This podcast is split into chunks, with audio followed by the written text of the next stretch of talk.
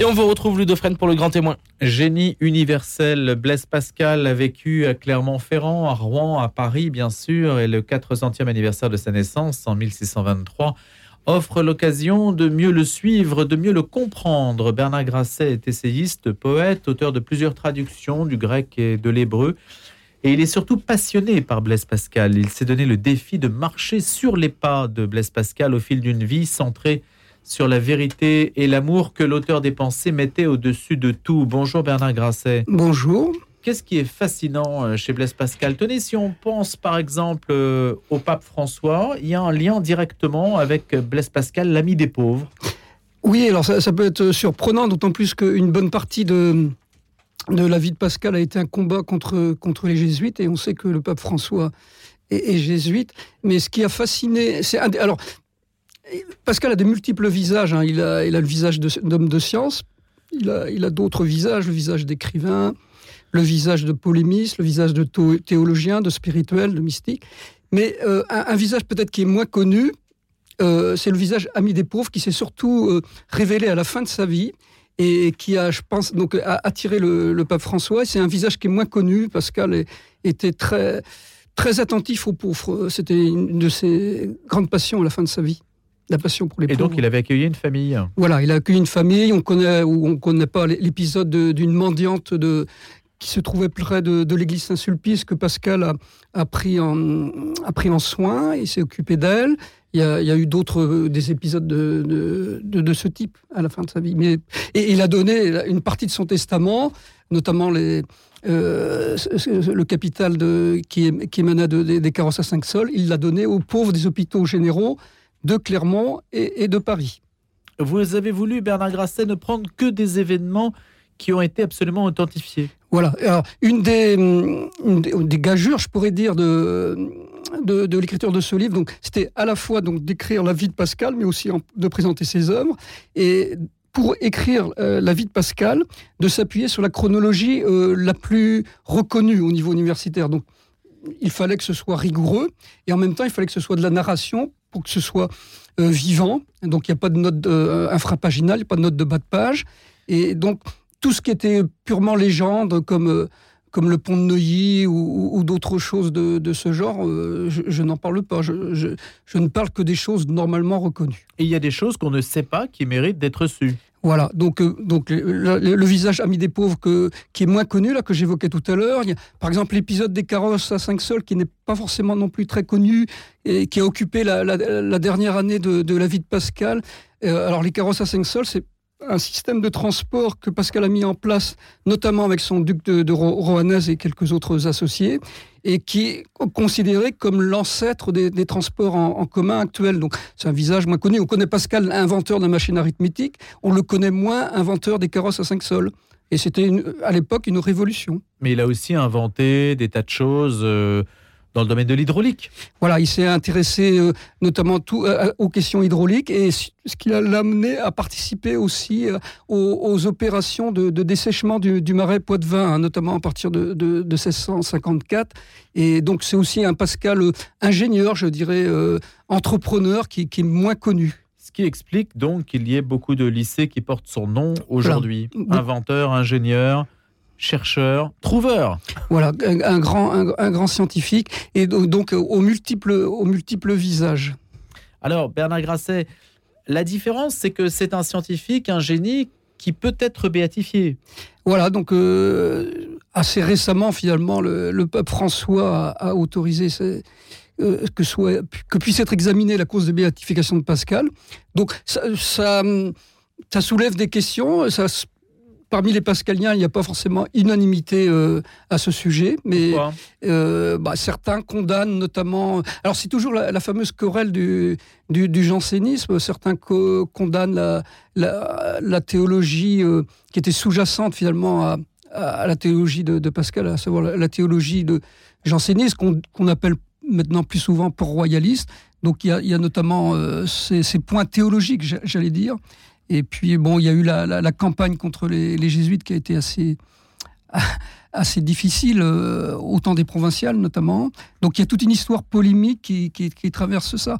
Bon, il n'en reste pas moins si on essaye d'être le plus impartial possible, et si on laisse de côté ces, querelles euh, théologiques, qui peuvent parfois être d'un autre âge, parce que elle, portait notamment sur les questions de grâce et, des questions qui sont moins, moins d'actualité, j'allais dire, ou moins en premier plan. Euh, donc si on laisse de côté ces querelles, il n'en reste pas moins que Pascal, il y, a une grande force dans son témoignage et, qui peut parler à nos contemporains, notamment, je dirais, un, des points, alors vous, l'aviez évoqué au début, le, fait qu'il ait mis la vérité et, l'amour au centre de sa vie.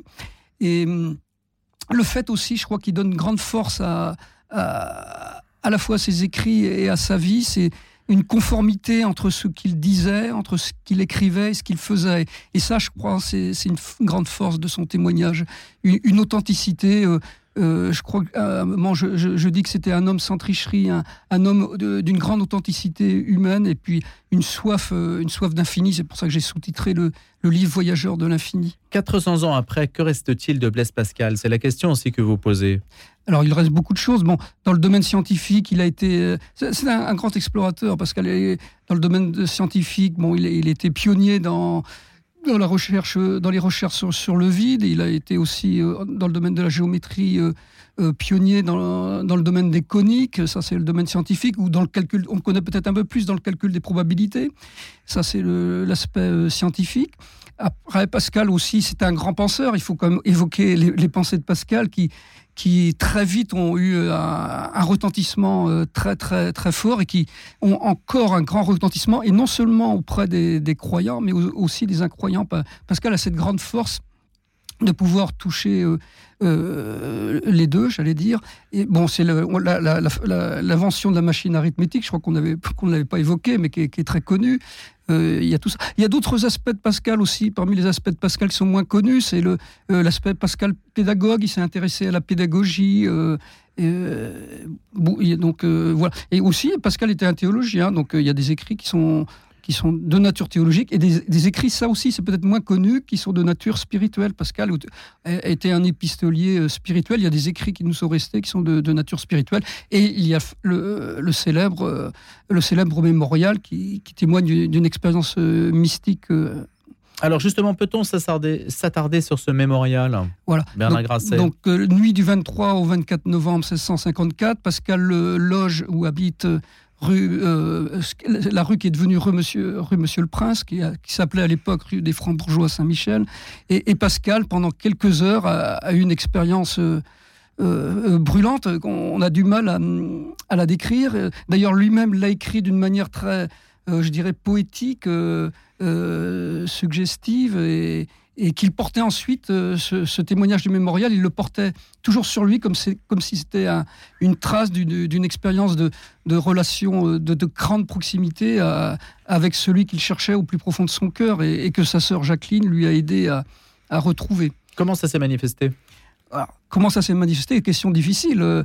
bon, il y a le, Dieu, Dieu Dieu d'Abraham, Dieu d'Isaac et de Jacob, non pas le Dieu des, des philosophes et des savants. Pascal à, je dirais, à une expérience d'une relation de cœur à cœur avec Dieu, et non plus seulement une relation de de, de, de, de, la raison ou de l'intelligence. Donc c'est une relation intime, brûlante, et c'est Dieu qui parle à son cœur. Après, c'est difficile. Et le texte du mémorial, c'est un texte vraiment qui, qui est incomparable. C'est un, texte extraordinaire. Qu'il a écrit sur le vif? Oui, pratiquement, ou très peu de temps après. Euh, il y a deux versions. Hein. Il y a la version sur, sur, parchemin et la version sur papier. Il y a une légère, de légères différences euh, entre les deux, mais euh, l'écriture a été presque contemporaine. La plupart de ses œuvres sont posthumes. oui, alors, oui, c'est intéressant parce que, en fait, Pascal, bon, il est considéré comme, à juste titre, hein, bien sûr, euh, comme l'un de nos plus grands écrivains, mais en fait, il n'a pratiquement pas plus, sous son nom, il n'a pratiquement rien publié à part des écrits scientifiques. Vous parlez d'écrivains cachés. Oui, Pascal, euh, bon, les provinciales ont été publiées de son vivant, mais sous un pseudonyme, Louis de Montalt. Et euh, les pensées ont été sont posthumes. Et donc, ce qu'il a publié sous son nom, c'est des écrits scientifiques. Donc Pascal a, était aux antipodes d'une d'une volonté de gloire littéraire ou de, de, ce type. De l'écrivain en vue, c'est voilà, l'opposé de ça. C'est ce que j'ai peut-être euh, ce que j'évoquais tout à l'heure. Je crois que c'est un écrivain témoin. Donc écrire pour lui, c'était témoigner. Donc l'idée aussi de mettre dans un même livre la vie et, la présentation de ses œuvres, ça s'inscrit aussi dans le fait que chez lui, les deux sont inséparables. Mais y avait-il un élan prosélyte chez lui, une volonté de convaincre? Ah, oui, Pascal aimait convaincre. Il avait d'ailleurs, euh, il aimait convaincre. Il avait une force de conviction. Mais ça ne veut pas dire qu'il ne respectait pas et qu'il n'admirait pas même euh, ses adversaires. Mais il y, a, une volonté de convaincre. Il y a des auteurs euh, ou des acteurs un peu inattendus qui ont aimé Pascal. Vous parlez de Léon Trotsky, par exemple. Oui, alors au cours d'une petite recherche que j'avais faite sur Pascal, j'avais été étonné de voir que, que Trotsky, qui sur le fond de la pensée, aux, antipodes de, de, celle de Pascal, euh, euh, euh, l'écriture de Pascal. Même, par exemple, Paul Claudel, on, parlait tout à l'heure de théologie, n'aimait pas la, théologie de, Pascal, ou tout au moins avait pris ses distances par rapport à celle-ci, et il n'en admirait pas moins le style de Pascal. Donc, c'est moins étonnant chez Claudel que chez Trotsky. Oui, oui, oui. Mais c'est quand même. Euh, alors, il y, a certaines personnes qui ont critiqué Pascal sur le plan théologique, sur le plan philosophique, etc. À ma connaissance, euh, je, j'en ai pas vu qui ont critiqué euh, le Pascal écrivain. Ça, peut certainement exister, mais il y a une unanimité sur le fait de reconnaître que Pascal est un grand écrivain on sait ce qui sépare euh, Bernard Grasset, le grand siècle, du siècle des Lumières. Il y a un esprit assez différent entre mm. les deux époques, c'est le moins qu'on puisse dire. Comment euh, les écrivains du siècle des Lumières regardaient-ils Pascal? Le sait-on? C'est difficile de, comme, je disais, Pascal, de, son vivant, Pascal était avant tout euh, connu comme, comme auteur d'écrits scientifiques. Donc, on ne pouvait pas admirer les pensées puisqu'elles sont posthumes, euh, à part ses proches qui, qui, en avaient, qui pouvaient en avoir connaissance. Mais donc Pascal était surtout connu comme, euh, comme euh, écrivain scientifique. Oui, mais il n'a pas été exhumé à une période si récente que ça. On le connaissait déjà. À l'époque, au siècle suivant. Oui, bien sûr. Ah bah, ce que je disais tout à l'heure, dès que les pensées ont été publiées, donc en 1670, la, première édition, elles ont eu un succès considérable. Et du coup, Pascal est devenu euh, effectivement un écrivain majeur. Euh, Parce qu'on ne retrouve pas du tout le principe euh, qui va animer le siècle des Lumières, de cette raison dominante et, et, de, cette, de cette envie de posséder le monde finalement. Oui, bah, on, connaît ou on ne connaît pas, mais Voltaire, par exemple, a, beaucoup critiqué Pascal. son, euh, oui, tout l'esprit des Lumières était quand même assez éloigné, même très éloigné, un euphémisme de, de, la pensée de Pascal. Après, euh, par exemple, au XIXe siècle, on trouve des écrivains comme euh, Chateaubriand qui ont une, une, vive admiration pour Pascal. Et au XXe siècle, alors après, les pensées, il faut nuancer parce que les pensées, il y, a une partie des pensées qui sont, même si les deux sont liés, mais certains auteurs qui, sont à distance de Pascal sur le plan de, la foi, j'allais dire, lisent quand même toutes les pensées qui sont euh, euh, moins imprégnées de, des convictions religieuses de Pascal, à un premier niveau. Quoi.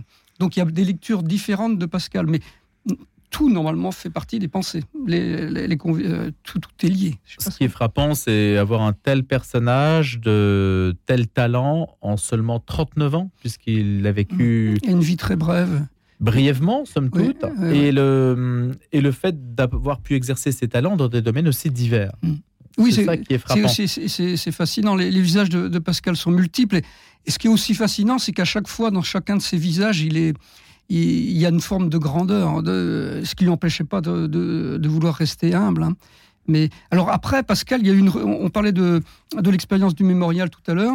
Euh, Pascal, après le mémorial, a pris ses distances. Hein, euh, par rapport à, la science, parce qu'il s'est rendu compte que, euh, comme il était un, scientifique reconnu, ça pouvait être cause d'un attachement à une sorte de gloire mondaine. Donc du coup, après le mémorial, il s'est détaché de la science Pascal aurait pu, s'il avait continué euh, ses recherches scientifiques, faire d'autres grandes découvertes. Mais il s'est détaché de la science. Quand je posais la question que reste-t-il de Pascal aujourd'hui, c'était de savoir aussi Bernard Grasset en quoi ses pensées, en quoi ce qu'il le regard qu'il a sur le monde, notre destinée, peut-elle être utilisée Peut être utilisée dans les débats que nous avons aujourd'hui? En quoi peut-on se réclamer de Pascal? Quelle est son utilité? Pascal nous place devant l'essentiel. Bon, on connaît ces, célèbres critiques du divertissement, hein, qu'il faut bien comprendre. Euh, on a tendance, et ça c'est Pascal croyait à une nature de l'homme, hein, ou un fond humain intangible euh, selon les siècles, oh, on a tendance à s'éloigner de l'essentiel. Et Pascal nous rappelle à l'essentiel. Et il nous place devant notre, destinée. Alors on connaît aussi le, la question du pari. Hein, euh, et, Pascal nous, situe toujours devant... Euh, il compare le fini à l'infini et il nous invite à préférer l'infini au fini ou l'éternité au temps. Il nous resitue toujours devant l'essentiel. Il nous rappelle à l'essentiel. Et des, auteurs qui le font avec un tel talent d'écrivain, une telle force d'écriture, une telle authenticité, finalement, sont rares, très rares. Aujourd'hui, dans la profusion euh, des œuvres, des écrits sur Pascal, puisque pour ce 400e anniversaire, il y en a quand même un certain nombre, il y a des auteurs, permanents est venu récemment, d'autres euh, vont venir jusqu'au 19 juin nous parler de cette figure. Euh, quels sont, vous, les, les angles et la manière surtout dont vous avez découvert Pascal, puisque vous en êtes un passionné? Alors Pascal, bon, je l'avais découvert très tôt, au temps de mes, premières études. Bon, il se trouve qu'ensuite j'ai repris mes études beaucoup plus tard à, la quarantaine, et là j'ai fait une thèse sur Pascal. Et euh, je me suis intéressé en même temps que bon, j'ai fait une thèse sur Pascal et euh, les pensées de Pascal comme interprétation de l'écriture, hein, de, la Bible, on va dire. Euh, et en même temps, déjà, je commençais à m'intéresser à sa vie. Et déjà, à, cette, à ce moment-là, euh, j'étais fasciné par le, lien entre les deux, entre la, la, vie et les œuvres.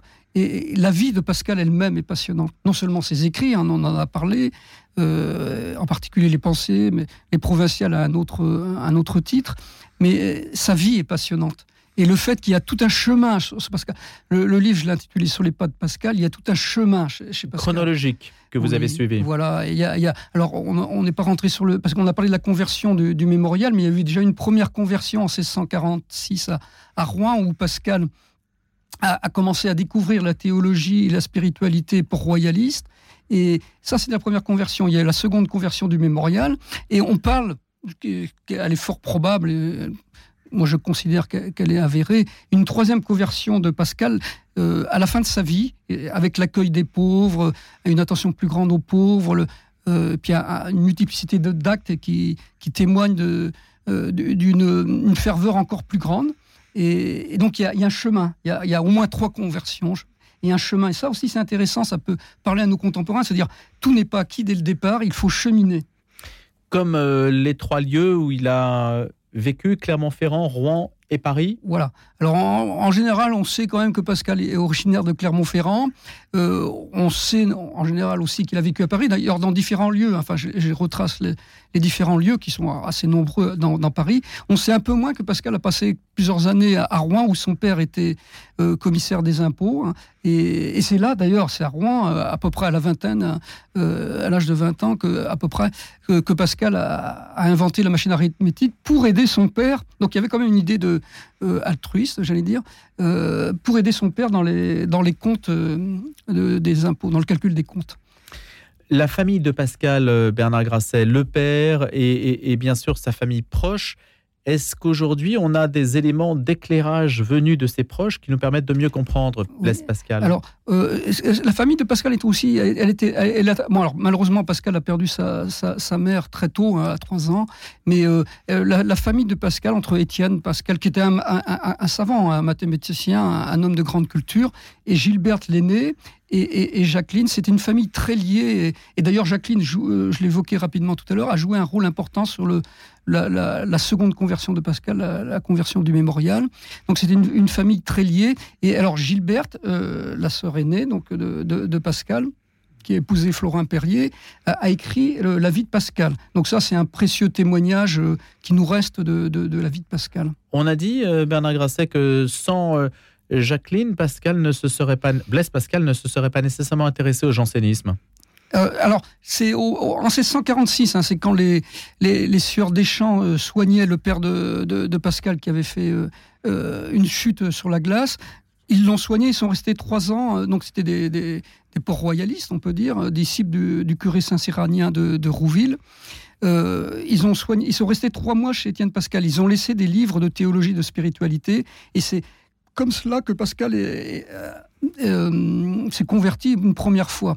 Et, dans la foulée, c'est dans la foulée que Jacqueline Étienne, son père, se, sont convertis, et même ensuite Gilberte et, et son mari Florin. Donc là, c'était Pascal qui était le pionnier, si je puis dire. Par contre, pour la seconde conversion, celle du mémorial, c'est Jacqueline qui, a aidé Pascal à se convertir.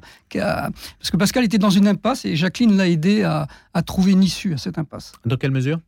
Ah, euh, Pascal était donc toujours, il était sur, euh, il lui manquait une relation de cœur à cœur euh, avec celui qu'il cherchait au plus profond de lui. Et, Jacqueline l'a aidé au cours d'entretien, parce que Jacqueline était à Port-Royal, on l'a peut-être pas pas évoqué. Euh, donc Pascal rendait visite à Jacqueline et elle l'a aidé à, trouver celui qu'il cherchait, qu'il cherchait au fond de lui. Aujourd'hui, Bernard Grasset, est-ce que le langage de Pascal est accessible, utilisable par l'Église d'aujourd'hui pour accéder au plus grand nombre? Puisque le mérite de ce personnage, c'est qu'il réconcilie aussi la science et la foi, d'une certaine mesure, puisqu'il montre que les deux ne sont pas incompatibles. Et puis bien sûr que le génie n'est pas incompatible avec euh, l'aspect mystique. Oui, alors il y a une grande force dans la pensée. Avec la raison. Il y a une grande force dans la pensée de Pascal, c'est euh, ne pas trop donner à la raison, mais donner quand même à la raison. Il faut donner toute sa place à la raison, mais pas plus que sa place. Et donc, c'est un juste équilibre entre la raison et le cœur chez Pascal qui, qui, peut, nous, qui, peut nous parler. Et il y a aussi le, le fait que ses écrits sont tout à fait euh, lisibles par, par, le plus grand nombre. Les, pensées de Pascal, c'est un, texte qui, qui, qui euh, qui facile, enfin assez aisément accessible pour tous. C'est pas un langage technique, c'est un langage poétique, un, langage avec des images, un langage musical. Ça, c'est aussi ce qui nous le rend accessible et qui, peut, qui, qui, fait que ça peut, que ces écrits peuvent parler aussi à notre à notre cœur et non seulement à notre raison. On utilise, euh, si je peux dire, le on utilise est un peu trivial, mais est-ce que justement ce 400e anniversaire est l'occasion Alors il y a le l'idée de la béatification, mais de, valoriser évidemment l'œuvre de Pascal? Oui. Alors, euh, puis surtout peut-être de découvrir des nouveaux visages de Pascal, parce que bon, il y a des choses de Pascal euh, comme le roseau pensant, etc., qui sont devenues euh, communes, j'allais dire. Mais il y a beaucoup d'autres dimensions de Pascal qui sont inséparables de sa grandeur euh, qui, sont moins connus. C'est aussi l'occasion de découvrir la multiplicité de, ces visages. On en a évoqué quelques-uns, mais on a dû en oublier. justement, c'est l'intérêt de sur les pas de Blaise Pascal, voyageur de l'infini. L'intérêt précisément, euh, Bernard Grasset, c'est que dans cette histoire chronologique, euh, vous laissez de côté les, la part de légende, hmm. et puis vous ne vous intéressez pas non plus nécessairement à ce qui a fait la notoriété, ce qui aujourd'hui est, quasiment proverbial quand on hmm. parle de Pascal pour aller au cœur de sa vie, au fil donc de cet itinéraire entre euh, tous les points qu'il a pu relier dans son existence. Merci Bernard Grasset. Merci. De nous en avoir parlé. C'est aux éditions Kimé. Et vous avez, hum, vous avez écrit sur. Euh, non, je me posais la question de savoir si vous aviez déjà écrit sur Pascal. Mais oui, oui, oui. c'est une première biographie d'une certaine façon. Une biographie qui associe les œuvres aussi. Merci d'avoir été notre invité. À bientôt.